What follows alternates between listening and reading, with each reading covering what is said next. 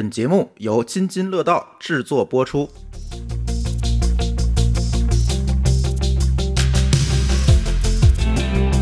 各位听友，大家好，这里是科技乱炖。呃，众所周知的原因，天津出疫情了，然后我被隔离在家里了，因为天津西青区还是算是一个管控区。啊，所以最近就有点尴尬。那天我发了一条朋友圈，说最近很多录音可能要延期了，有些必须要有嘉宾要当面录的，可能就要延期了。那怎么办呢？那我们就只好多录乱炖了，因为乱炖可以远程录。所以今天抓着两位高老师以及一样隔离在家的舒淇，我们一起聊一聊吧。我是好久没有上乱炖的舒淇。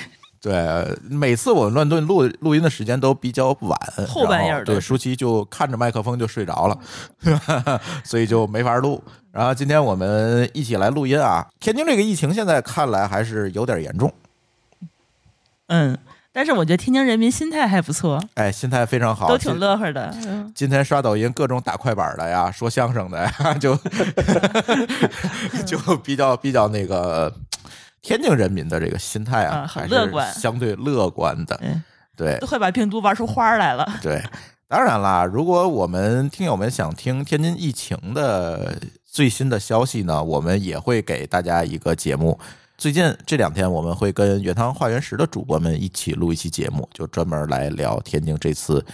疫情发生的过程当中的一些故事，因为大家都知道啊，我们原汤化原石的主播是天津的媒体的从业者，所以他们也是刚刚从一线下来，给大家聊聊来自天津抗疫一线的消息吧。包括他们其实也采访过福尔摩斯影，就是著名的天津那个疾控中心的副主任，然后呢，也请他们聊聊对天津疫情一线的这个感受吧。这个节目会在我们原汤化原石的节目里。里面播出，然后如果大家感兴趣的话，可以在各大播客客户端搜索“原汤化原石”，话是说话的话，然后等待我们这期节目的更新，也就这两天吧。明天我们就录，录完可能就放出来了，大家可以关注一下。今天我们继续聊乱炖有关的话题啊，当然我们今天乱炖有关的话题也跟疫情有关系。我们聊聊西安的这个健康码。大家都知道啊，众所周知，这次网传，咱只能说网传这个，因为咱毕竟不在当地，我们说不出来人家当地人真实的是什么感受。但是网传呢，西安这次疫情从各方面来讲，可能都不太尽如人意，甚至有点拉胯。呃，尤其值得我们 IT 行业的从业者关注的，可能就是这个健康码挂了。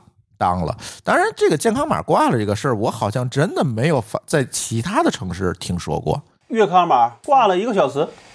嗯啊，对，哎，你是是今天的事儿吗？广东的那个？昨天吧，昨天还前天吧，他发了公告了，是说是超出系统设计的这个容量。西安其实挂两次呢。对，一开始他要求那个加强防疫要亮码的时候，第一天，然后早晨就挂了。然后第二次呢是最近他又开始大筛嘛，然后在这个过程中又需要大家下楼把码打开，又挂了，大概是这两次吧。但是这个中间可能有很多问题，我们看这个网上好多吐槽的、分析的，这个各种分析就都出来了。有我觉得有的合理，有的也是一些恶意揣测。但是这些东西咱不说了，咱就说说我们对这件事儿的感觉。为什么这事儿一直没聊呢？其实这事儿发生很久了。我们录上期节目的时候，其实这事儿已经发生了，发生很久了。对，第一次。但是这个事儿一直没聊，因为我们总觉得自己情况对这个情况可能不清楚，不太好聊。再有一个呢，这个事儿还是让子弹飞一飞一会儿吧。现在看上去这个系统有可能稳定了，我不知道西安的同学有没有反馈，有可能是稳定了。那我们是不是就可以回过头来，我们看看这个问题到底出在哪儿？从一个技术或者架构，甚至说像某个老师是搞这个 CIO 这一块的事情的，那从采购啊、招标的角度讲讲这件事情为什么会发生到今天的这这这个程度，为什么会出现这种事儿？呃，某个老师先给大家介绍介绍这个过程吧。哦，这过程其实蛮简单，可能大家。没事刷微博呀或干嘛的都能看见，嗯，他应该就是崩了两次，一次是十二月二十号，对吧？嗯，这个说说这个应该是十二月二十号，应该是西安第一天，要求是干嘛？这个这个忘了是有个什么要求了，就是说要要要查还是要怎么样？哎，然后就崩了。嗯啊，打不开了，打不开了。后来西安还发一个公告，说什么非必要不亮码，那意思就是说你们没事不要打开，没事就自己刷。嗯，这时候大家就开始吐槽嘛。然后我记得是这个这一波的时候传出来那个比较好笑那个段子是吧？说这个要什么图片从多少压缩到几百 K，压缩到几十 K。从我查了这个原文是说的是从一兆压缩到一百 K，花了很很大的精力。说这个是一个什么高科技的体现还是什么来的？嗯，对，然后就很多人吐槽，结果后来修好了，等到一月四号的时候又来一次。第一天上班嘛，一月四号应该是他又做了一次核酸筛查，对，然后又崩了。这也就是说，现在看起来就使用量一大，它就崩了。嗯，直观的我们看上去，其实它这个崩溃真的可能是和系统的负载是直接相关的，强相关的。然后这个广大的程序员爱好者们就纷纷的给出招，程序员爱好者可还行？对对，这个这个这个过程让我非常这个感觉亲切，就是当年幺二三零六的时候对，啊，对，啊，就大家纷纷支招儿。幺二三零六，大家那时候觉得，你看你这个这么点儿这技术，这么点儿访问量就完蛋了。你看人家淘宝，赶紧把这活儿包给淘宝吧。嗯，其实后来公司都选好了。招标替他干好了。嗯，幺二三零六那个事儿，其实后来大家醒悟过来了，就是那事儿其实没这么简单，对吧？对，嗯它是一个非常动态的库存管理的问题。呃，SKU 巨多，对，所以说呢，这个后来慢慢的啊，就是成熟的程序员们就不吐槽幺二三零六了，或者说认识到这东西很难了。嗯，但是这次呢，大家就是觉得健康码这事儿肯定没那么复杂。咱们想，其实也应该也没那么复杂。对，那天我跟某高老师也在那儿野生程序员了一把。对，然后这时候大家又出来吐槽了，说你看这东西，然后这时候还把这个整个招标采购的文件都翻出来了，这就是咱们整个互联网信息化的坏处啊，就是没事儿让你们什么都能查着，这事儿其实挺讨厌的。打引号的，打引号的。对对，然后这时候呢，就出了一个出了一个数据，不知道真的假的，就是说这个项目啊，其实在网站上是能查得到的，两千五百多万对，嗯啊，这是。然后呢，这个这个层层转包到最后有一个说法，说的流传比较广的是说，最后这个活干下来是二十七万。啊，那个没有，那个我看了一个文章说那个码是另外一个码，跟这个西安的健康码不是一回事儿，啊，就主要的就是两千五百万的招标，对，反正不管怎么说，别人觉得这东西就在你政府眼里是两千五百万，但是呢，就这么个东西，所以就这个新一轮的猛烈吐槽。但是后边就关于这个采购这事儿，好像就没有再讨论了，也不知道是被摁了还是怎么着。还有一个点就是说，它是一个，呃，因为我看了中标方应该是中国电信，对吧？呃，西安电信，西安电信啊，然后也都是这种应该是单一来源采购。对，单一来源，呃，然后还有对，还有一个槽点是说，那个预算和决算一毛钱都不差。啊，对，嗯说这人应该去阿里接替张勇那活儿去。啊对对对，这是一个一个槽点。嗯，反正吧，就是一直到什么时候呢？就是直到天津接棒，大家转移了视线。是，大家都在关注天津，然后西安基本上就没太多声音了。就凉了。就是就是天津把西安救了啊！对，但是这里你还没有说一个重要的时间点，就是他们把西安大数据管理局的局长给撤职了，啊，对对对，叫停止停止止检查。检查。对对，具体还得调查吧。嗯。看起来肯定是跟这事儿有关系，嗯，嗯，因为是呃这分管的正好对口嘛。对，对，是，所以大概是这么一个过程吧。呃，刚才提到野生程序员这个事儿啊，其实我们毕竟是一个科技类的节目，我觉得不妨聊聊这健康码的系统到底有多复杂，可以给大家一个认识。刚才我们说了，嗯，不如幺二三零六复杂，这个我也承认。当时我们算过幺二三零六的 SKU 大概是，呃，这一趟线路车站数的呃 n 次方减一吧，我记得是。当时我们就算过这个，这还得乘座位，呃啊，对，当然还得乘座位了，就是它的组排列组合非常多，但是看上去健康码实际上是就是一个呃，它是红是绿的一个展示。加上要记录位置啊，嗯这个可能会比较累一点。嗯，但是用户看到的这一侧可能就是一个呃码，一个码，对吧？就是一个图操作。对对，嗯，那天我跟某个老师啊，在我们俩我印象特别深，我跟某个老师去录《厂长来了》，然后我俩在华贸北京那个华贸下面吃饭，我俩一边吃饭就一边聊这个事儿。当时好像就这事儿已经出来了，我就一边吃饭一边聊这个事儿，然后我们就分析了一下北京健康码的这个特点。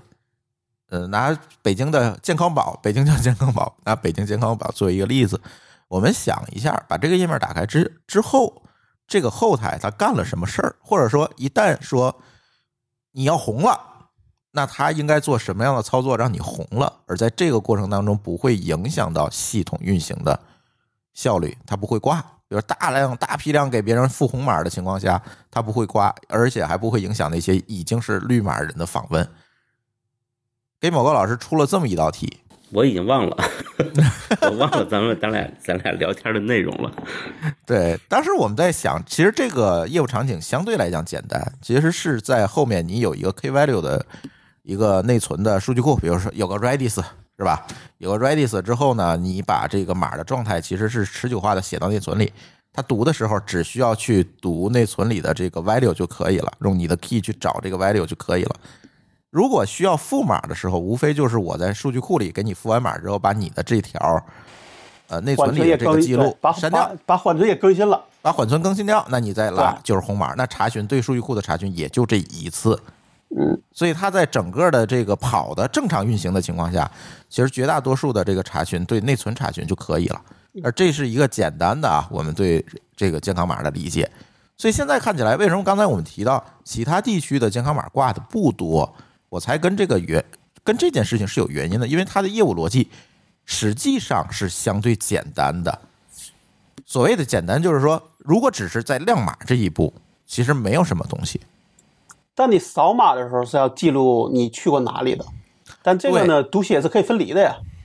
对，或者是你写也是写到一个内存的队列里面，你后，台再然后处理嘛。咱对咱慢慢写嘛。因为它对实时性的要求不高，它只是记录了你这一刻你去哪儿了就可以，记一个点，打一个点就完了。对，嗯，而且你当时即即使你这个出问题了，只要你能记下来，你就哪怕这个人有问题，你回头只要数据不丢，你还是能够找到这个人的问题的，对吧？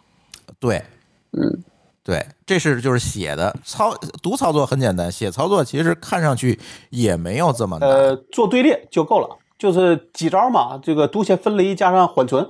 嗯，其实按按这个说法，那呃显然还是可以承载不小的这个流量的，并发的。而且现在是这样，就是目前的这些数据库的这个这个 QPS 能力都比远比十年前好很多，嗯，对吧？对。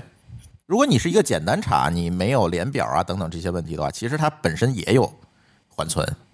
嗯，反正你我就举个例子吧，我们现在用那个 MySQL，你要是五六七这几个版本，五六七八这几个版本，你每一次升级的速度都能快很多。所以我们现在在我们自己那个里边都不用缓存了，直接写，嗯你知道吧？这速度能跟得上。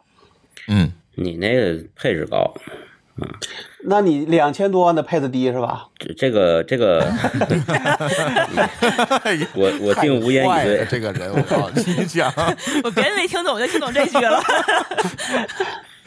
对，其实后台用 TiDB 或者是 Pika 这类的项目肯定都 OK 的，不一定非得用 MySQL 或者 Redis 对，啊。就是技术解决方案啊，有好多种，但是这里边呢，其实有一个问题，就是我猜啊，就咱刚才在录音之前也聊到这话题了，就是其实大家在开发这玩意儿的时候，谁也没想到这疫情能这么长时间，可能随便对付对付就过去了。这个我我要来问一个问题，那为什么当时能做两千五百万的预算？如果你觉得这是个简单，那两千五五百万就有点多了。我从我的善意上来去猜测，是大家对这个这个这个压力上限这事儿没有没有预没有预测好，所以说这样的话，你的系统设计就会就会有问题。我说一个细节吧，它是什么时候挂的吧？其实刚才我们讲了，如果只是亮码记位置这两个操作一读一写，这个操作是非常简单的，它可以承载比较大的压力。但是西安在这个码挂掉的前夜，他干了一件事儿，他在健康码的首页，就是亮码这这个页面显示了更多的信息，它在上面显示了你的疫苗接种情况和其他的一些情况。就是它把首页的内容丰富了，不仅仅是亮一个 亮一个码，所以你觉得是连表查询的问题是吗？它不仅仅有可能连表，但更重要的是，它有可能几个系统之间存在数据的交互。哦，一个是交互，一个是你的系统瓶颈不一样，一个疫苗的，一个是呃接种的，对。啊不对，疫苗的核酸的。核你核酸的，对，加上那亮码的，锁码的，这就是三个系统了。对你这几个系统之间你怎么连的？是紧耦合还是松耦合？是都查数据库还是有 API 的对接？这个我们是看不见的，对吗？此处应该真是。如果它这里有任何一个系统是短板，那它一定就是根据这个短板的承载能力去挂，对吗？那你架构师可能没做降级处理，他是不是应该把它东西都抓到一个地方做做怎样做展示？还是就是它这个逻辑太复杂？比如说啊，我举个例子。核酸的记录，嗯，它是一个实时更新的数据，尤其是在西安大规模筛查的时候，它那边是在不停的往里写的，嗯，这写的过程中是不是有事故有锁，咱也不知道，嗯，直接把表锁了，直接把表锁，那边一读光挂了，嗯，这是很有可能的，那超时了嘛，这肯定就挂了，然后再冲四，压力就更大了。对，然后就雪崩了嘛。哎，你说这个事儿，我想起来前两天另外一个段子，就是说广东那个人肉负载均衡，你记得吗？对，啊，一二三四五六是吧？那个小程序后边一二三四五六七八九，说哪个负载高了就打电话让你们换一个。哎，我觉得你看他这个土办法，他也有土办法的疗效。对呀，其实他们但凡脑子灵活点，有这个土办法，他也不至于挂成这样。但我看了一个截图啊，明显是前面的人多，后边的人少。而且你这个后边系统都是一样的话，你分成 N 个，这个最后的压力还是在一在一个地儿啊，不够优雅。就是，但是能用是独立部署的，肯定不够优雅。对，还要那么优雅干啥？好使。那时候还要优雅呢。对 这个问题就又说回来，就是咱别管几千几百万。这个项目当时，我相信任何一个地区的政府都没有想到，这个事儿是一个要持续好几年干的事儿。这是一个大前提，包括软件开发商、分包商。你看西安这个项目是给了呃西安电信，西安电信一层一层的往下包，找了很多指定的供应商去供货。其实他在那个安全防范，就是防火墙啊等等这上也花了。很大比例的钱在里面，其实真正用在开发上的钱没有说这么多。在这种情况下，那么呢，开发者这一端就是负责开发，比如说是东软，呃，应该是东软，去开发的时候，他也不会料到说这个系统会几年几年，甚至说在，而且流量还会不断的增加，还会遇到一些这个流量突增的情况。这些东西，我相信他在当时肯定是没有考虑的。他考虑的一定是当时我有一个码能用起来。那在这个时候，如果是一个外包公司，大家注意啊，如果它是一个外包公司，它一定不会在架构上去做过多的设计的。它追求的是这个东西的实现，而不是这个东西能用十年二十年。他想的是，你大不了找我再升级嘛，再交下一笔费用嘛。他想的一定不是说你交十块钱，我给你干五十块钱的活他不会这么去想的。这个要基于他的利益最大化去考虑这件事情。作为软件的外包商，肯定他不会说，你即便再有责任心，他也不会说我给十块钱你干五十块钱的活这个事儿啊，特别有趣。我跟你讲，咱们引申一点，就是这个软件 IT 行业啊，永远会发生的一件事，就是过过过高的估计自己，对吧？这是一件事儿。第二件事儿呢，就是以为自己用自己开发的这个软件用不了多久。哎。上一次上一次发生类似的事儿是，就前一前前一阵子前几天吧，微软有一个什么东西崩了，说嗯超过整形了是吧？呃，不是，就那二零二零问题嘛。呃，二零二二问题。嗯，对。然后再往前就是千年虫，对吧？嗯，就是大家觉得我这软件根本用不了几年，就随便搞一个就完了，没想到一直用了好几十年，然后就崩了，这不跟这是。差不多其？实一样，差不多。这个健康码系统是什么时候开发出来的？是在大家都在封城，二零二零年春节的时候，大家都在封城的时候应开发该是出来的。二二月份吧？不说阿里号称是他们先发明的吗？呃，对，还是去了国家博物馆那那第一行代码。然后呢，但是这个东西呢，你想封城的时候，大家本身出门的就少，它的这个并发本来就要比平时现在正常工作的这个时候，它的总的这种流量并发数要低得多。那到今天大家恢复正常生活了，我凭这个健康码作为一个出入凭证了，这个事儿是不一样了。它的使用场景其实是完全变了，虽然码还是那个码，但是场景它已经变了。那你觉得它没有重构过吗？两年了，这个地方还真得是，就像朱峰说的，我们 CIO 界才了解的一个小细节小秘密哈。啊、就是这个和我们软件交付模式有关系。嗯你们知道，如果你买一个 SaaS 的服务，我签合同的第一天，这个服务才开始，对吧？嗯，所以你为了让我续费或者让我增购、复购，你需要不断的去维护、优化你的系统。嗯，但是如果你买的是一个私有化部署的系统，你交付的第一天其实是你的服务已经结束了。对，嗯，那意味着什么呢？后边跟我们没毛线关系，他尾款没付吧？尾款不重要，才百分之十，谁都哦大家所有卖软件的人都抱着不拿尾款的心态做事呢？还有一个就是这种外包呢，就是一点零、二点零，他希望我做个一点零，我哪怕一块钱中了之后，我能拿点二点零来去挣钱，而且很多时候就是我我个人说啊，就有些系统是只是招标说，但是真的用不用是另外一个问题。但是是的，是的，健康码这个东西就变就变成了不但是说，而且是必须得用，而且得像互联网的系统一样去用。那你这个，比如说你一百万的这种在线的一个优化，那肯定是不可能对一个呃叫什么外包的公司来说是不容易搞定的。对，就是比如说我们作为一个 to B 的软件开发商，你会发现我们有一个特别关键的环节叫确收。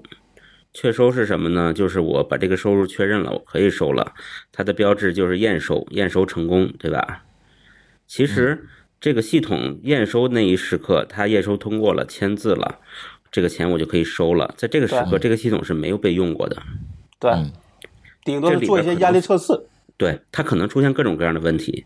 这个系统在这之前只有过一次叫 POC，其实有点你把它理解成一个一个 demo 或者是测试环节。那这个系统真正在使用开始使用的时候，又出现的问题怎么办呢？二期去解决，嗯二期重新申请预算，咱们重新聊需求，我重新给你组项目组，可能项目组都换了人了。嗯但那不重要，那我们二期去解决。但是二期真正能解决的时候，就是二期上线那一时刻，对吧？那你想，其实假如说一般这个这个政府机关什么都是按年来做预算嘛，那中间至少有一年不好用，对不对？天哪，因为你二期可能是在二期第二年的年底之前，他这正好是十二月二十号，你看啊还没过年呢。对，你会发现有一个现象，就是一期，比如十二月二十号交付了，然后呢，我们顺便谈一个二期，是第二年十二月二十号交付，然后中间这一年的时间都不好用，二期解决了很多问题，然后再下一年又发现又有其他的不好用，你这系统永远是在不好用的状态，对嗯然后你们就会发现，哎，为什么政是一个怪圈啊。对，为什么会政府或者是这个大型的央企越牛逼的公司，它这个系统越烂呢？其实不是它越烂，是因为这种采购模式，它就导致了它始终处于一个不好用的状态，要不然怎么能往前迭代呢？嗯这个和我们这个普通老百姓习惯的这种 SaaS 化的或者互联网化的这种就完全不一样。永因为叫永远的 beta 版嘛，对吧？对，就是你一直在用一个上一个版本，嗯，因为它的模式其实是一个销售模式，而不是一个服务模式。对，对，因为我们讲这个，比如说我在卖软件，如果是一个这个一次性交付的，然后它能有真正的确收环节，从我的软件开发者来说呢，其实也挺舒服，对吧？因为我如果是 SaaS 的，这个相当于是我按月确收，如果你觉得不好使，你走了，我这个这个这个收入就没了。嗯，但是这个是那个我是一次性把这个钱拿到手，我可以不做服务，我可以不要尾款，反正我把钱收回来了。然后呢，从甲方的角度来讲，反正我花出去了，我的预算完成了，我验收通过了。甚至现在的大型的企业或者是政府啊做的采购，它也不是我们普通普通人可能总总会想说，呃，政府央企是不是人傻钱多呀，钱好赚啊？其实并不是，他们会有大量的专家学院派给你来做评审，给你砍价，啊，你觉得技术含量很高，他会按代码行给你数。然后你你觉得你代码写的多，他会说你没技术含量。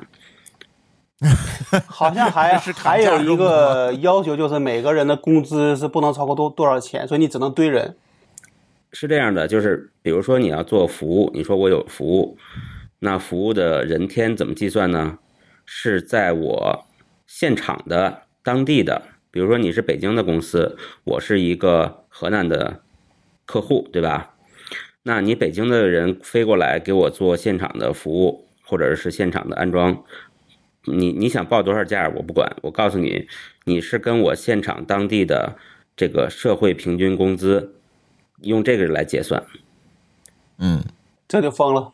嗯，对，这些是现在我们做这个大的央企、国企和政府，因为人家是甲方很强势，你没办法。那这个东西会造成啥结果呢？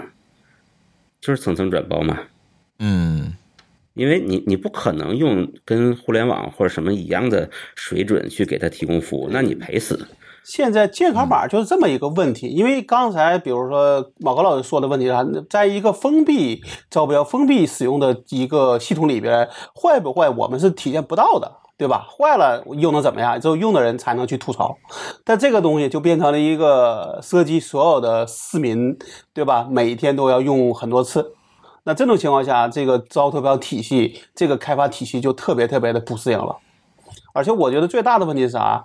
他还那个宣传稿说他们怎么说多么用心，对吧？多么努力。现在看起来这个就特别像个笑话。对，那是没出事儿之嗯前的。对，不是是他中间出了一次事儿之后，然后又又去找什么去做这个调研啊，对吧？这时候就觉就觉得更加的怎么说像个笑话了。对，说到宣传这件事情啊，就是在宣传的过程当中，总会闹一些外行的笑话。呃，就这次的这个笑话闹的是，他彻夜奋战，把呃原先一兆的图片优化成了一百 K，然后这个就为作为一个业绩功绩说出来了。但是我相信啊，这个记者在采访的时候，一定是还有别的信息给到他。但是对不起，这个记者因为他不是专业人士，所以他只听懂了这一件事儿，然后他就把所有的事儿都放在了哦，你们一晚上花了一晚上时间把这个遗照变成了一百 K，好，我写出来吧，很牛逼，反正我也不懂。就所有的外行宣传内行都会有这个问题，只不过这次恰巧是他报他宣传完了，然后这个东西挂了，然后那个事情被放大了。如果你去翻翻其他的，哪怕是 BAT 公司的这些媒体报道，一样有这种外行的解读、外行的这种评价是有的是的，太多了。哪怕就像三十六氪这种专业媒体，它可能都有这种问题。呃，然后我还听说了一个，呃就是在另外一个群里听说了一个可能性啊，说的不是这个研发的问题，而是运维的问题。嗯比如说防火墙，嗯嗯说说是因为防火墙的配置导致了，说比如你比你比如说流量超限之后，它就丢包，但是因为你一旦丢包，大家不就看不到码了吗？看不到码就拼命刷，一直到把这个系统彻底弄挂了。对，这个还是回到这个系统的架构上来讲。我如果我们仔细去研究这个架构的话，我也那天闲来无事抓了一下包哈，我发现它的很多的资源并没有放在 CDN 上，这个好像是个常识哈。如果是要大量访问的资源，肯定是我要放在 CDN 上去做分发，然后这样保证服务器的这个压力和负担相对来讲比较小。但是在这个过程当中，我并没有看到它核心的，比如说这个，甚至有一些图片都在一个单台的服务器上。那你说这个访问拥进来，你解决了吗？你单台服务器，你再在后面做，我不知道它后面有没有这个负载平衡啊。你再有负载平衡，它的压力能力也就在那个单点上了。呃，我那天看了一个文章啊，但我不知道那个说的对不对。他算了个数，说最后可能这个这些服务器压这个这个流量压力是一百个 G，嗯那确实是压力很大了。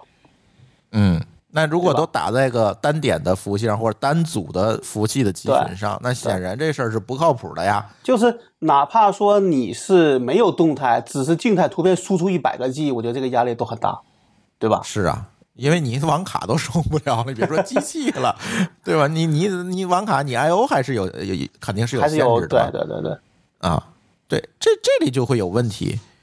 这个当然就是刚才结合某高老师说这个招标招采购的当中的这这个验收啊等等这个过程，我就能解释这件事儿，因为他跑 POC 的时候一定不会暴露出来这些事儿。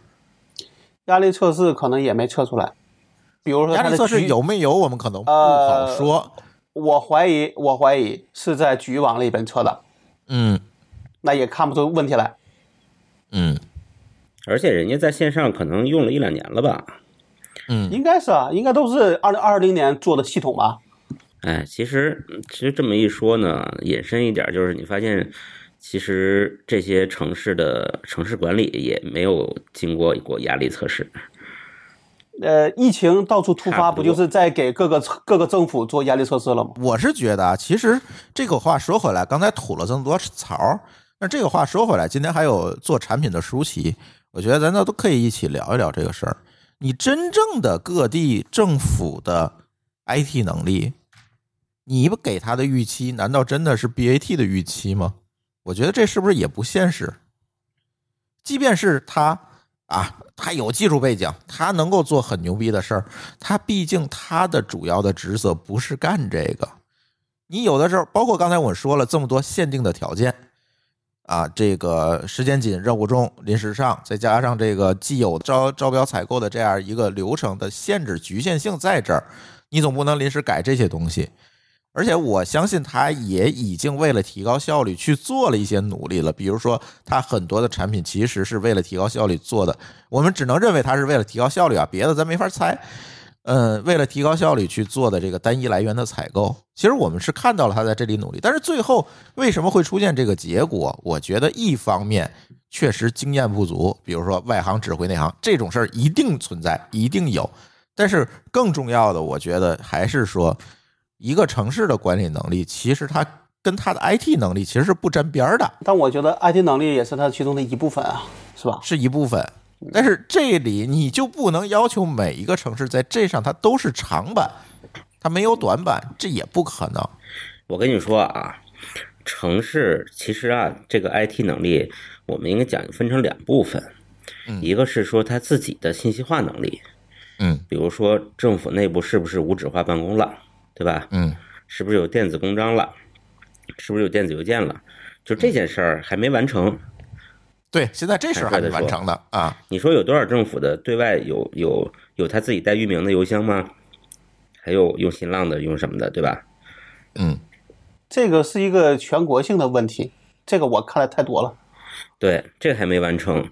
第二部分才是说政府提供一个公共服务，一个在线的公共服务，嗯这事儿呢就就更差得远。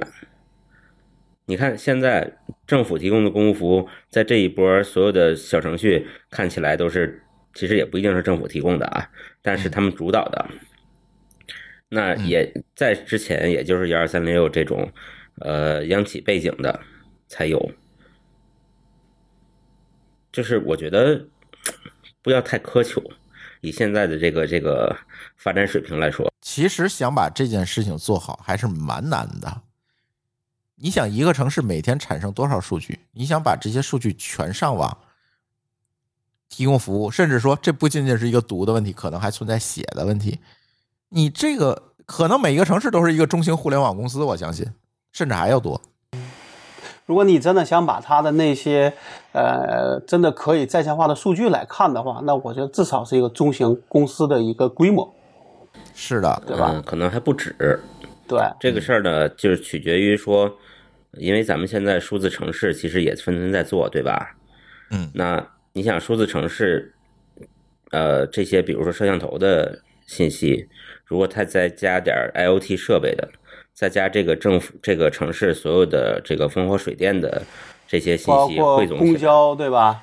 地铁，嗯这些其实数据也很多数据量就已经大到一个程度了，更不要提在这个数据量级上面还要做各种分析挖掘，还要展示，嗯这这还只解决了一个可见问题，对不对？我们讲数字化或者是信息化是两个问题，一个是可见，第二是可控，就是你能看到问题了，和你能通过信息化的手段去控制、去协调，这还是又隔着一个大台阶。又又难很多。对，那光可见问题，这就已经是一个这个海量数据了。那可控呢，它又涉及到你有信息通路的问题，就不光是数据存储了。所以就是别把这事儿想太简单，真的没那么容易。它其实就相当于说，呃，它有一个对外公众服务的一套系统，或者目标是这样的，但是没有与这个系统相配的一整套机制。对，包括修复啊、运维啊、监控啊这相关的，其实是就像咱们在互联网公司很熟悉的这一整套机制，都是配套的嘛，搭配起来的，才能保证一个连续的服务。嗯，是，他们更像是我招标，然后开发完了之后，更像是我买了一个电冰箱，放在家里通上电，它就能自己转了，我不需要给它别的服务了。我当时想说的话就是说，这本来是一个互联网项目，但是把它做成了一个一个传统项目了，嗯，是的，那怎么可能不出事儿呢？迟早会出事儿的。但我现在是觉得这个西安呢人才也不少，就像你们所说的这些呃学校呃大公司在那边都有人，他怎么就不能学习一下其他城市的先进的这个经验？关键是他跟谁学，你们别人可能比他还烂，你不知道。这应该不会吧？你看天津、北京的健康码，你别跟一线城市比行吗？咱们 这资源是不一西安不。也算是一网红的二线城市了吧？我觉得是这样啊，首先我猜测有两个问题，就不知道会不会有人杠我啊？但我猜测有两个问题，第一个是，首先他一定不是最差的哦，啊，只是说他跟那些人比的可能是对，只是说他运气不好，对吧？嗯，第二个是运气也是实力的一部分，对吧？对，第二个是说他可能高估了自己的实力。嗯，你你你说你要跟别人学，那你首先你得先认识到自己不如别人吧。但是其实西安在过去最近老打造这个网红城市啊，各种各样的，我觉得它属于一个还在这种心态上是一个非常蓬勃上升的感觉。他不会有说觉得我是不是哪儿做的不行，我跟人学学，我觉得不至于。换我，我也不会去主动去学的。这个事儿我得吐槽一下那个领导，嗯，反正他就已下台了，你随便吐啊。呃，你想他好像就没有任何背景嘛，对吧？呃，政工干部背景吧，就对是辅导员出身嘛。嗯，那他当这个大数局的这个领导，可能只限于领导了，当然可能会有，啊懂，嗯，可能会有所谓的他他好像是正职，可能会有副职，但你不好说副职到底在里面能起到什么样的一个作用，对吧？嗯，这是在中国的一个历史遗留问题。这个为什么说大数据局后来出了这个事情之后啊，我又查了一下其他很多城市的大数据局领导的背背景嗯对我发现可能都类似比较多，但是也有优等生哈。啊这个不是大数据局的问题，这是我们所有的这种专业所谓的条条单位啊，都是这样子的。不是不是，我跟你讲，其实嗯一会儿我给你讲天津的例子，我可以给你讲这个故事，其实很有意思。大数据局这个机构是怎么来的呢？其实是网信办下面的。你们知道网信办当年成立是什么原因吗？是基于什么样一个目的成立的吗？因为当年网信办的作用其实是要维护网络上面的信息的交流的秩序、质量。更深的我不说了，说大家意会即可。对，网信办其实是一个协调机构，这个是有历史沿袭的，一开始是在网监，后来现在其实都归到网信了。那它的职能和作用其实一直是我要我为了通过这样一个部门保证网络上的一个清朗空间，是要做这件事情的。所以这一口的干部很多都是政工出身、宣传出身的干部。而不是技术官僚。而这个大数据局各个各个地方的叫法不一样，但是但是都差不多。呃，这个是网信办的一个下属的机构，跟这个是一支儿的。那在这样一个指导思想之下，这一支儿的干部很多其实他是不具备 IT 行业相关经验的，这是一个历史问题。所以现在呢，其实各个城市实际上是归到网信这个口儿，就有一点点对不上。然后又让他负责操操持这个，各个城市都是都是让这个部门负责操持做这个什么的事儿，健康码的事儿。网信办管的呀，是，实实际上是他们来干这个事儿，很多城市都是啊，咱不是所有的，很多城市都是让他们干这个事儿，结果可能就会造成现在像西安看到这种情况。如果再加上这个负责人他没这么负责，你看这撤职了是吧？他肯定是在当时没有这么负责。如果再加上他没有这么负责，或者他的专业能力比较差的情况下，那出问题他只是一个运气问题。所以我觉得这事儿出这事儿还是那句话，谁也别笑话谁。还不知道你所在城市那个，就是西安当时出事儿的时候，我基本没转这一类的消息，我就知道天津也有这一天。不是，哪个城市都能有这天，都可能，因为你不知道这个东西啊，对他又不是开源的，我也不知道它做的怎么样啊你也。没有前后眼呀，不知道自个儿会爆发呀。发这个东西就很容易打脸。然后天津疫情就来了，但是啊，我这个事儿要说在前面，不是说因为我们公司在天津我不敢说，是因为天津这次做的确实挑不出毛病来。也健挂了你健康码出毛病来。哦，健康健康码可没挂哦哦，，健康码我觉得它反应还挺快的，就是因为咱们之前的中北镇健那个疫情，对，因为中北镇那个疫情，但是几天之内把这个健康码就升级了一个版本。嗯，之前的话呢，咱们只是一个看亮码看码、绿码，或者说嗯只有红码毒操作，对，然后后来呢，中北镇疫情之后，开始把这个跟北京的健康码差不多了，嗯把这个场所码也加在这里面了。嗯我记得好像是一夜之间。嗯，就是一夜之间，就上中北线了镇疫情那一夜之间就上线了。对，第二天的话，我进公司就完全不一样了，你就得嗯需要扫那个码，我还不太会用呢，嗯就不知道这个码扫什么东西。嗯，他们就已经把各个就场所的码都都贴好了弄好了，对，然后没有挂，一点嗯事儿也没有，非常丝般顺滑。因为前车之鉴，呃，不是，当时西安还没有出这么大的事儿呢。我我自己觉得说，这个里边肯定会，就是他也会考虑到这个，因为你想长河马可能是北京对吧就有的，嗯对不对？嗯，那第二个，你说这个东西到底有多复杂？那前面有人都做了，就说不好听的，你就不知道西安，你看看北京什么样，你也知道你这个能做成什么样子。而且你说真的有那么难吗？需要干一个月、两个月？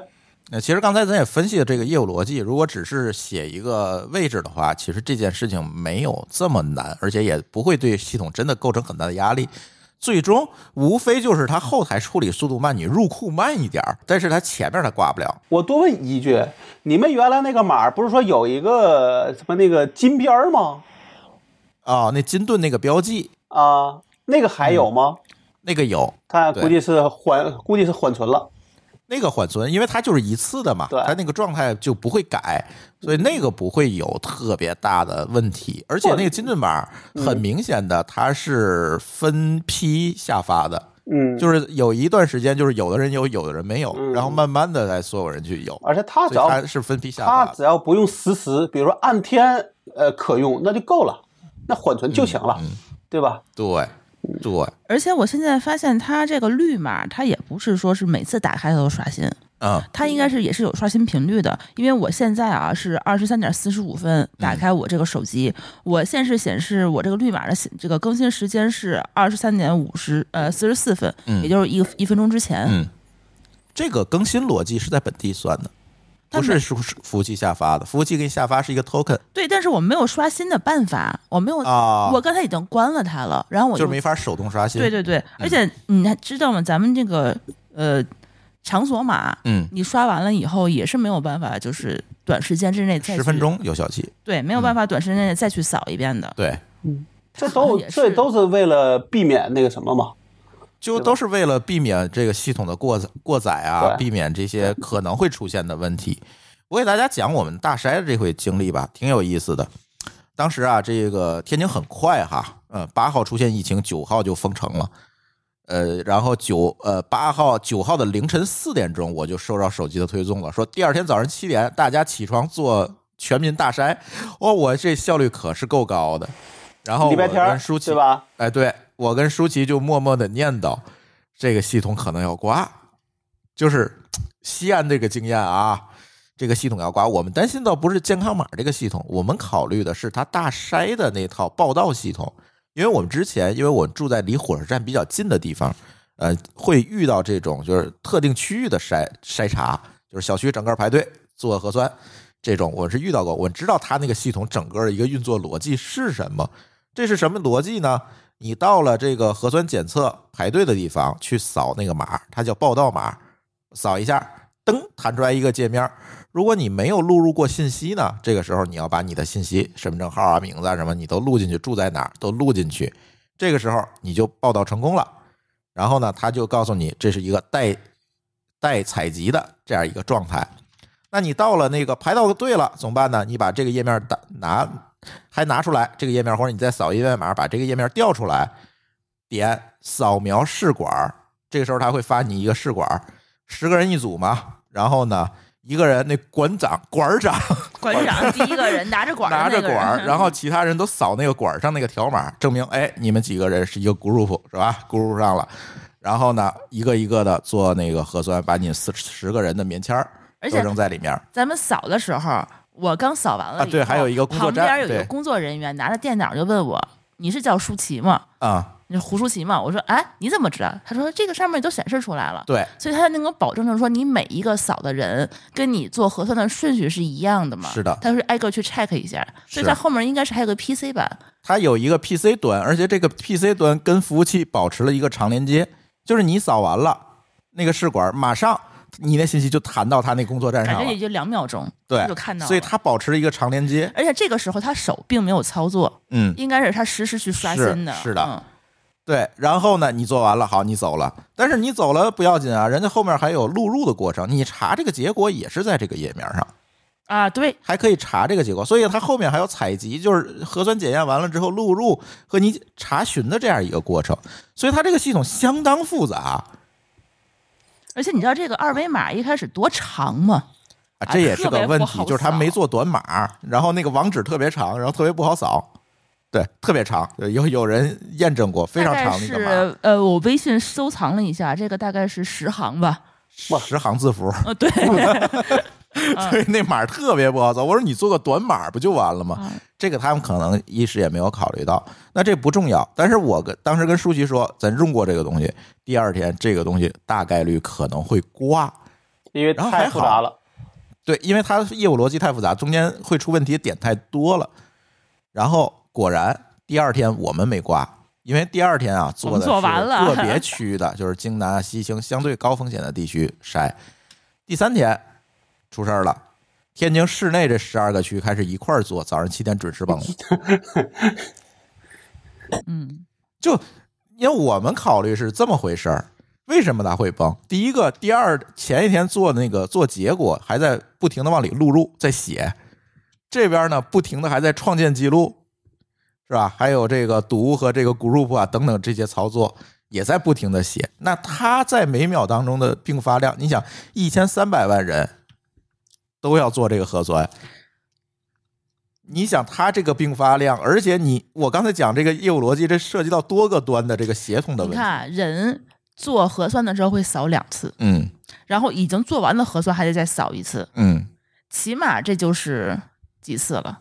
嗯，一千三百万人同时扫，对，同时扫，早上七点同时扫这个东西，你这比双双十一可牛逼多了。感觉感觉两两两千万次吧，差不多人次那个意思呃，人次你还没算后面 TPS 呢。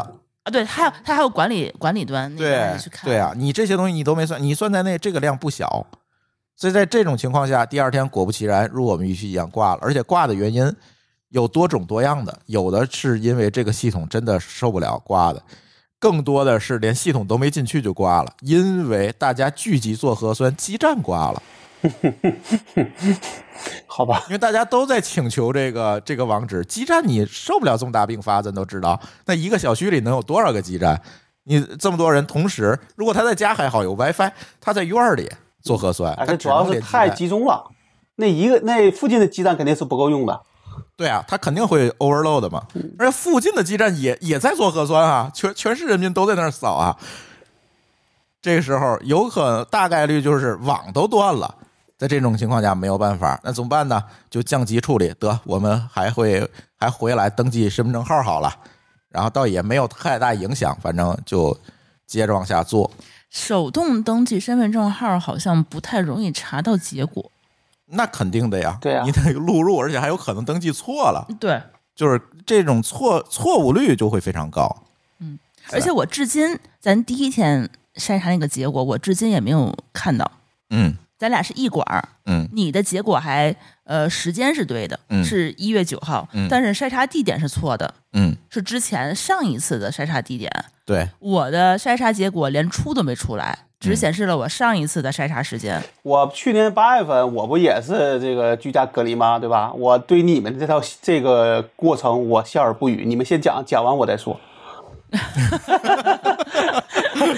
毛高老师没有没有这个经历吧？没有，对，来，你们先继续讲。反正我觉得它这个业这个东西啊，就预料之内的挂了，因为当时设计这个系统，我猜是为了局部筛查来设计的，没想到全市人民同一时间做，而且这奥密克戎啊，它跟这个其他的毒株不太一样，现在要求呢是两天之内就必须全市都做完，因为它传播太快了，两三天就一代。如果你不在两天之内把它阻断了，把大家先关在家里，把它查出来，把它阻断了，那就无效了。所以就就必须要这种高并发的去用这个系统，那它我觉得一定会挂。就是一般组织活动的时候，大家总会想不起来这个网络的密度问题。嗯呃，过去我我印象中我都经历过好几次，就是什么开年会，现场说大家把手机拿出来，我们抽奖，加群，啊发现全挂了，根本就连不上网，嗯 对，这这个事儿想不起来。这事儿不用说这个，那朱峰当就当年做那个朱密的时候，能能在这个会场里用 WiFi，这都是一个奢求。对啊，我那个朱米能做大，不就因为我能在会场里让大家都用上 WiFi 吗？对而且昨天他是呃，就是咱们筛查的时候是呃九号吧，嗯九号的话他是凌晨四点钟开始筛查，嗯。呃，开始架那个架子，咱们确实在现场没有看到任何移动车、嗯，信号车，没有啊，哪有这么多怎么可能有这么多那只是应急的。对他完全没有做这方面的去考虑，嗯，对，那都是户外嘛，嗯。他那个就你不得不去连基站嘛。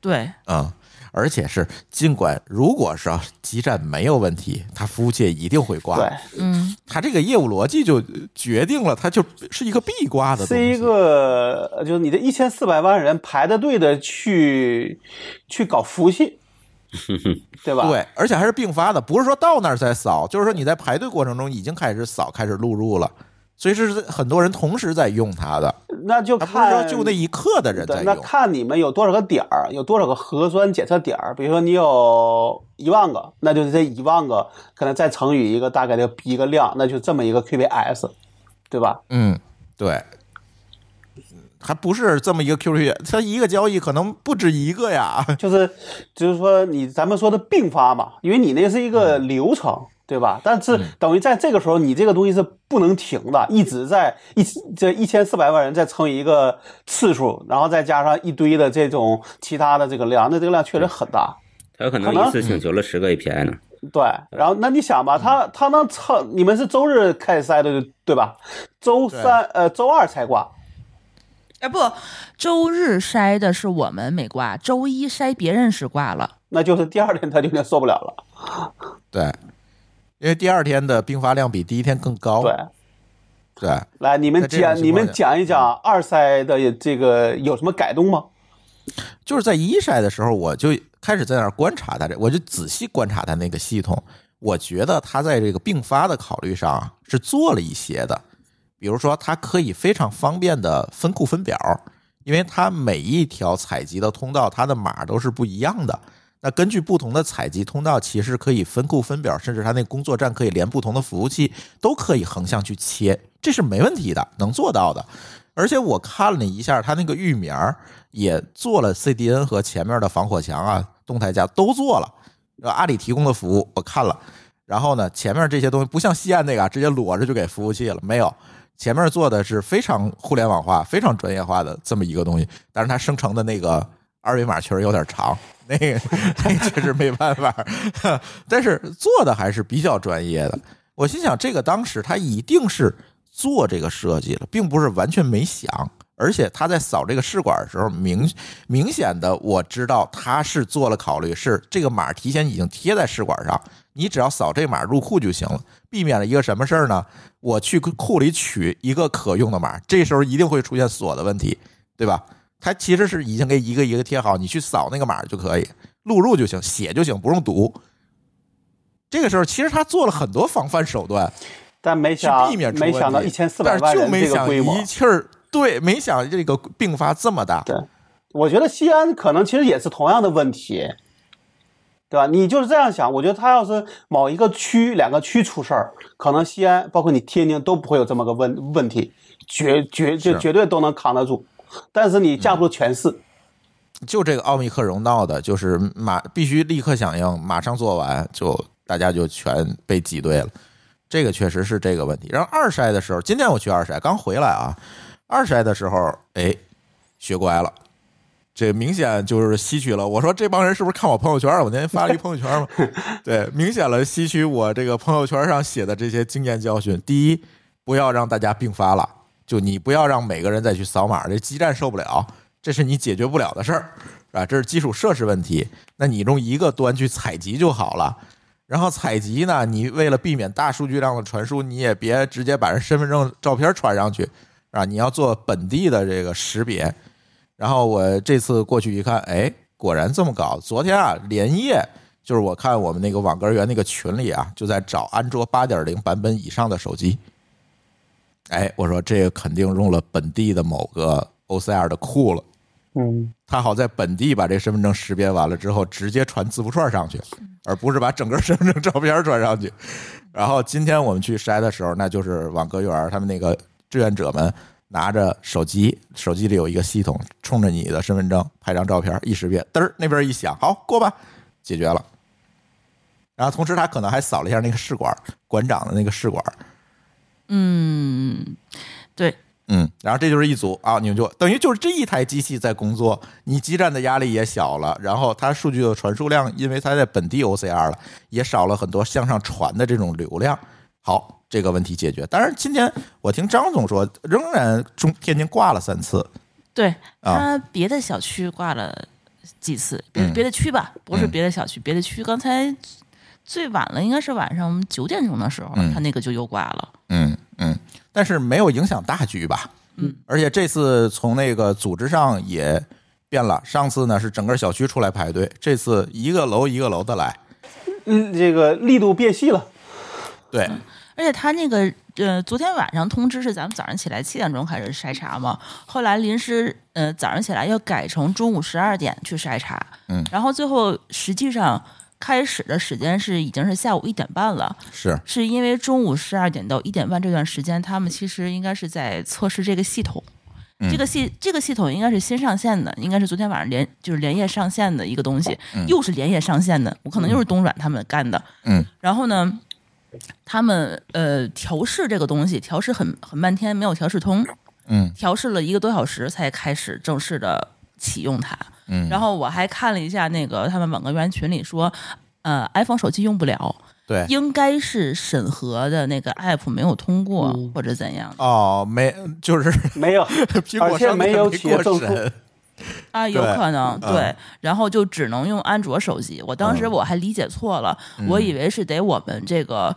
呃，做居民居民去找一个安卓手机，那然后楼下小米马上就被买空了。啊！对，我当时想说这事儿怎么可能呢？因为我就沿用了上一次核酸的经验嘛，嗯然后我还说这事儿，我还专门把我的安卓手机拿出来，我去充了个电，嗯因为你在睡觉，我还想说是不是把你的也找出来什么的，没想到你挺紧张想多了，对我想多了，它彻底改善了，根本就不用我们去扫，嗯然后去呃换成他们工作人员一台手机就因为你扫基站还得挂。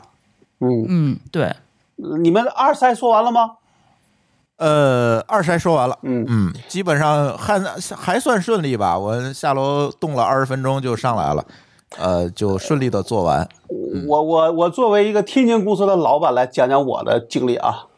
呵，那个周一应该也是周日，其实就已经要求所有的天津人要去做这个核酸了，对吧？那嗯我们那天其实也是陪着我们的人在在在那聊，然后我们有一个同事说他排了六个小时，啊，那这个真就的是第一天都有这个问题，对吧？就是因为因为你你你你你希望他都都去排，但是你这个消化速度慢啊，对吧？就像你们嗯说，哎，后边就变成按楼来了，这样就快了。这起码你不用在外边等着吧？冬天还这么冷，对吧？再说对，就算你夏天你站六个小时你也受不了啊，对吧嗯对，那晒死了嘛。对。然后呢，但是呢，你那你想，你周日晒，然后周一好像好像周一晚上都没太出完整结果，对吧？我们跟我同事就商量说，咱别等了，咱们就就就要求天津公司整体这个在家办办公吧，就别费劲了。因为我们还担心一个问题，就是说，哪怕你这边没问题，那你每个社区，比如说真的出事儿了，这个社区说你今天能来，明天不能来，我工作不好安排啊对你。不好管理呀。对啊，啊，今天能来，明天不能来，今天被隔离，明这个就反正你各种情况我反正麻烦，还不如就全部要求大家在家工作就完事儿了，对吧？嗯而且也就是我看了工作日也就十几天，对吧？你就是放两个礼拜，没几天了，也就、啊也就春节了，过年了。对我后来想想说，哎，干脆就这个天津公司就完全在家公上班，呃，能来取电脑了就来取，如果实在不能取的，我们看能不能给你送送上门。然后我们北京这边是这样的，有两个人在元旦左右的期间去了天津，而有一个人去了京南区。火，然后最后的结果，今天下午的结果是这样的：一个人是被要求集中隔离一个礼拜，哎去津南那个吧。啊，，对，他是被要求集中隔离一个礼拜，就是到十六号，他如果核酸都没问题，他就可以被被怎么说就刑满释放。对对，他就刑满释放了。另外一个人呢，今天下午最后的决定是说，他写了一个未去这个什么中高风险区的一个承诺书，然后就可以来上班了。嗯。啊，其实你们这也比较草率，因为中高风险这个东西是动态的，但但那个时候啊，咱现在说的是那个时候，就至少在现在此时此刻看，对吧？而且你想，他去的是元旦，现在都已经十三号了，对吧？那你、嗯你要那么讲，那现在北京要求一呃十二月九号之后的人要去报报备，那我怎么办？我一月九号在呀、对对吧？对，所以说你报备了吗？我就给打的电话嘛，我就说了一下这个情这个情况呗。嗯那现在的问题是说，呃，如果说天津相对能控制住，对吧？那我觉得北京这边还那还好，对吧？他这个要求你报备也只是报备而已，不是真的有事儿，啊，对对吧？嗯，因为我去的确实早啊，对吧？你要我一个月不发病，再说我去了又不我我见了你们，见了同事，然后我还去了趟那个呃去了趟苏州，去了山山东，就算我在什么叫什么这个无症状感染者，那不是所有人都是吧？嗯，对吧？那早那要出事儿早就出事儿了，是不是？然后也许已经出事儿了，现在就无症状呢。啊、不，我是说其他人，对吧？啊，然后呢，就现在就是北京这这边就相对还好，就是没有太多，除了这两个人，呃，折折腾了两次，然后基本上剩下人还都在上都在上班。然后我给你讲讲我去年八月份的那次核酸，基本上是你对 对他被封小区里那对，回，就是我那天还约了摆渡人见面，结果早上一起来就已经封了楼了，早上七七点封了楼，这个我没在论坛里讲，对吧？嗯然后呢，我看了好像是十点还是十一点就要求，呃，去楼下做这个核酸，第一次。然后他的情况就跟你二筛基本一样，嗯但是呢，他不是手机，他是个专是个专门设备。啊，你先要在公众号里去去申请说我要去做这个这个核酸，对吧？申请之后你不有个二维码吗？你下了楼到了那儿排队的时候，你要先他要先给你扫个码，给你一个条儿，就给你一个那个条码，然后你就先排先排队。然后他前面还有一个人，那个人还有一个同就类似的，应该是同样的设备。这个人就属于按试管这个流程发码，啊，明白吗？就是哎，比如说你这四个人一组，他给这个人就是他要扫一下扫一下试管，然后扫你第一个人，完把这四个人扫完之后，再接着去扫，就是在这里边只要扫两遍，你这个队伍就可以往前走，而且从头到尾就是按楼来。嗯。就是，呃，虽然北京没做过全市的筛查，但至少这个流程是应该现在想想是比较优化的。比较清楚的，对。对，就就是你哪怕真的北京上一个全是赛场，我相信挂的可能性也并不大。别别立 flag，我只我我这这个是呃生活经验但，但现在看，就是在这个上面再做优化，就是从从这个这个，就是从我们这一端去看，改进的余地并不大了，因为你至少扫两扫两遍是应该的，对吧？嗯一个发给你，一个是来去验证，然后跟试管去绑定，对吧？对。那你而且你这一步做的比较好，就是在家提前拿公众号申请，对申请好了，你这时候是可以用 WiFi 的。哎，对对，就是他，他也是应该，其实，但是其实你也可以就是在楼下那个现申请也没问题，他那个他的那个设备一定是可以在线的。对对对嗯，那那那你想这样的话，就是我大概做了六次核酸，我是关了十九天在小区里边，那基本上我没听说哪，就是至少我去的时候没听说哪次是，呃，这个这个说，哎，这个这个这个这个这个系统出问题了，你们得等着，没没有。嗯嗯嗯，哎，北京这还不错，嗯那你想那个小区也是四五千人，对吧？嗯嗯，大概一个小区是两个点儿，就是他把这个楼这个小区分成两半儿。我这我这是在啊，好像二十七号楼还是六二七那个楼做，还有一半是在另外一个楼做。那基本上我们嗯觉得，就从你现在给我描述的这一次，那我觉得基本上它这个流程至少在在在这个人端基本上是没有什么太多能改进的余地了。嗯，那出问题可能是哎，比如你的系统，你的这个数据库系统出问题了，对吧？你的这个网络系统出问题了，对吧？嗯而且基本上我下午做完，那晚我晚上就能看到结果。北京这系统设计现在就是听老高说好像还是不错的，但是同样啊，北京可没有全民筛过啊，你全民筛是什么情况也不好说哦。但是我说北京要是全民筛了，这事儿就是大事儿了。啊，对，嗯，北京是不可能全民筛的，嗯想也不要想。但因为现在，因为从一从十二月十七号吧开始就已经四十八小时核酸才能进北京了，其实可能会相对会好很多。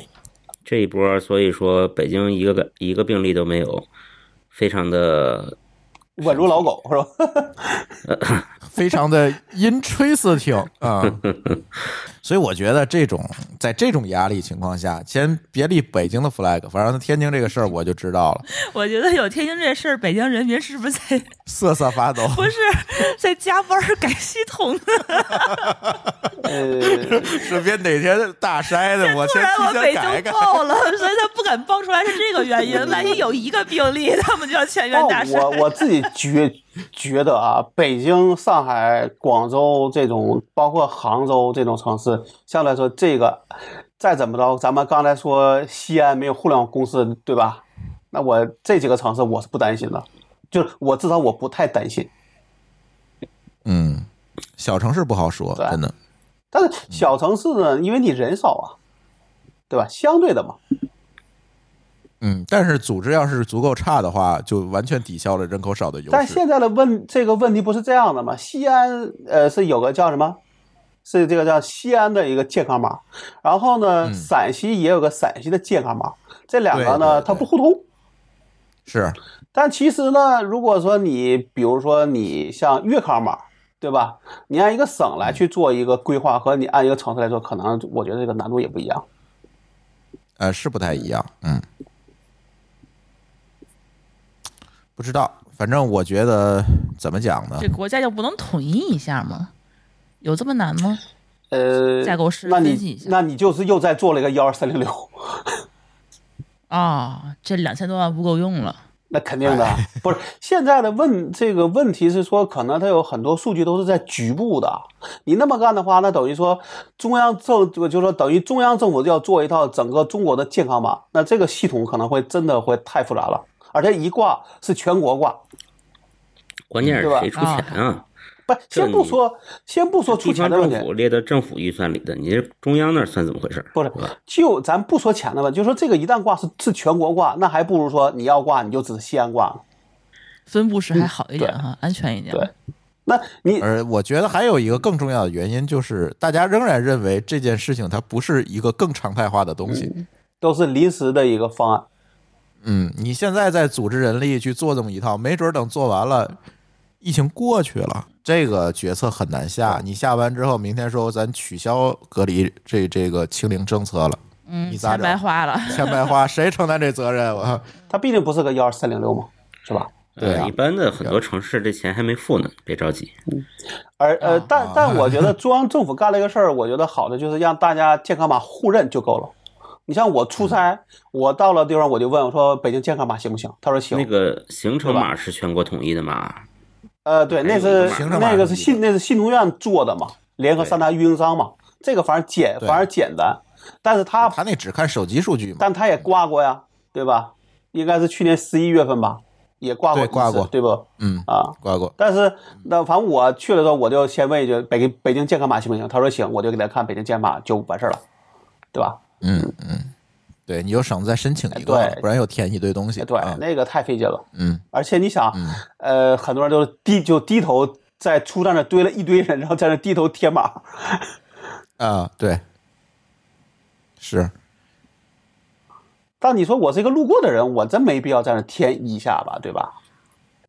嗯，反正这次疫情，这次又又奥密克戎了。这个疫情整个出来之后，我总觉得其实对咱各方面能力都是一大考。你看刚才说了这么多 IT 能力上的啊，招标问题上的，呃，管理能力上的，其实都是一个大考。甚至说医疗啊等等这些东西上面，我们都经历了一次很大的在某种意义上的 DDoS 攻击，都在考验大家的，别管是城市治理水平，还是医疗水平、IT 水平，这整个是一个大考，真的是大考，而且还不就不考一科，对吧？这个六七科一块儿考，现在都就就是这样搞。我觉得在这样一个情况下，咱也别苛责这个差生了，真的挺难的这件事情，你不能。都以这种一线城市的标准投入人力去想这件事情。为什么一线城市做得好啊？他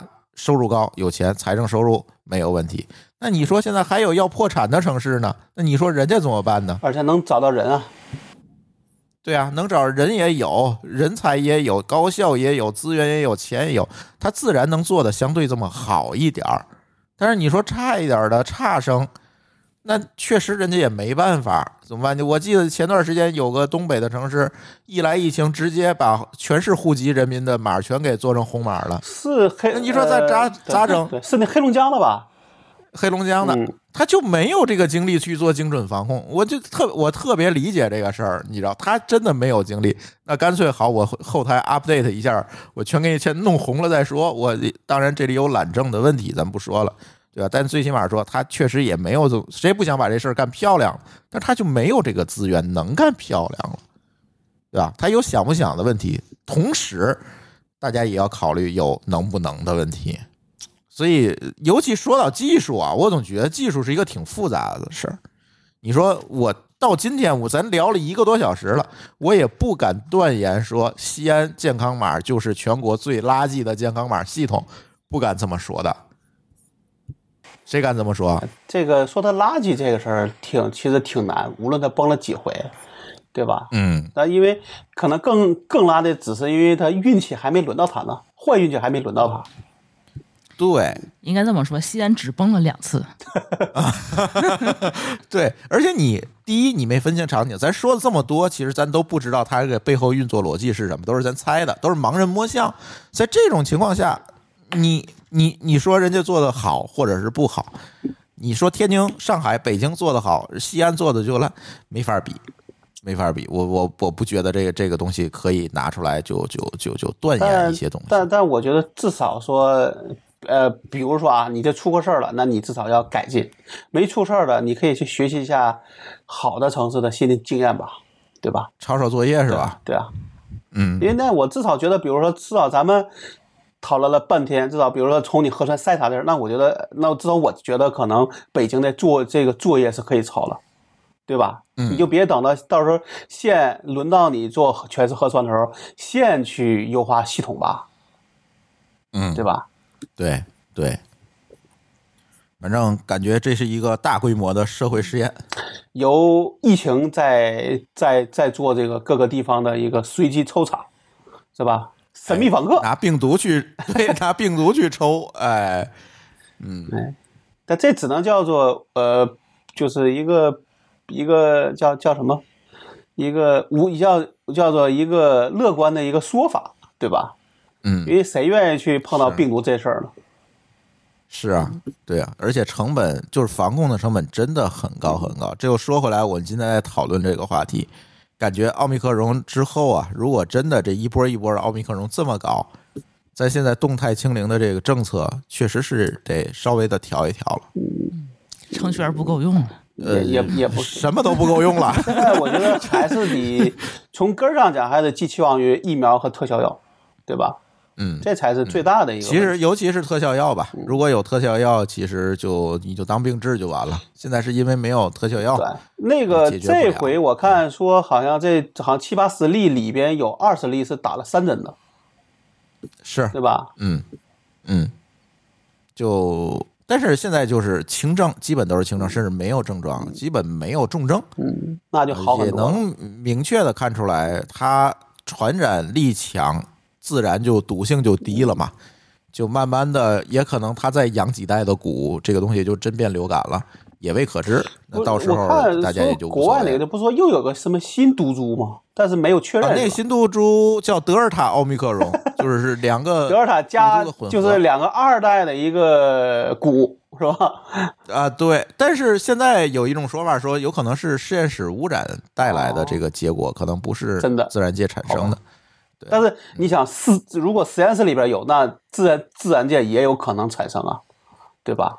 就是看这个股怎么养嗯吧。如果我们去看西班牙大流感的这个流行，我会发现，反正越传就毒性越弱，最后就变流感就完了，就过去了，就变成甲流了嘛。西班牙大流感最后不就变成甲流了嘛？就就反正就那样了。它有致死率吗？也有，但是它没有这么高，也不会挤兑医疗资源。从从某个从社会承这个承受力的角度上讲，是可以承受的了。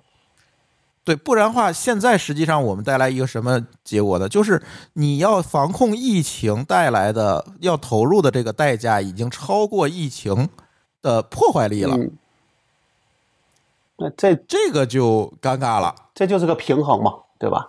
对，要重新平衡这件事儿。你真像天津这种两天之内做一千多万人的核酸，太难了。我看外边那个志愿者已经那天问我说多久没睡觉了？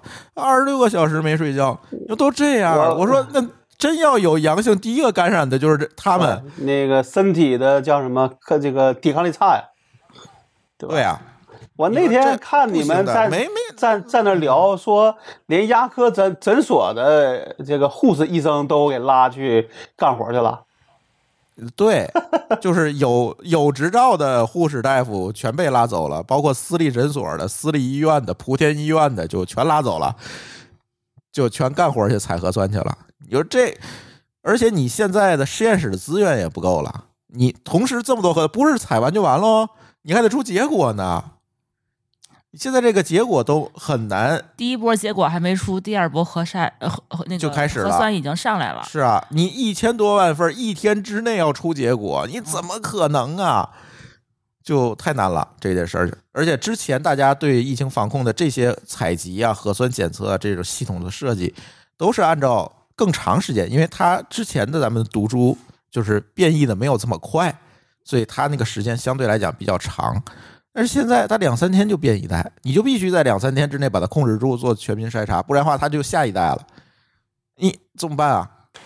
呃，但拦不住了但你们是十人一份儿，所以应该是一百四十多万份儿这个要去检测的，嗯，对，也不少了。那至少是它这个核酸检测跟咱那个验血常规不一样，不是塞进去就出去嗯，它有很多流程，嗯所以就唉，看吧，嗯，且看吧。现在还是寄期望于我们的这些叫什么疫疫苗公司，和医药公司能不能谁真的能够做出一个给把力是吧？对对对，嗯，这个才是真的叫治本的嘛。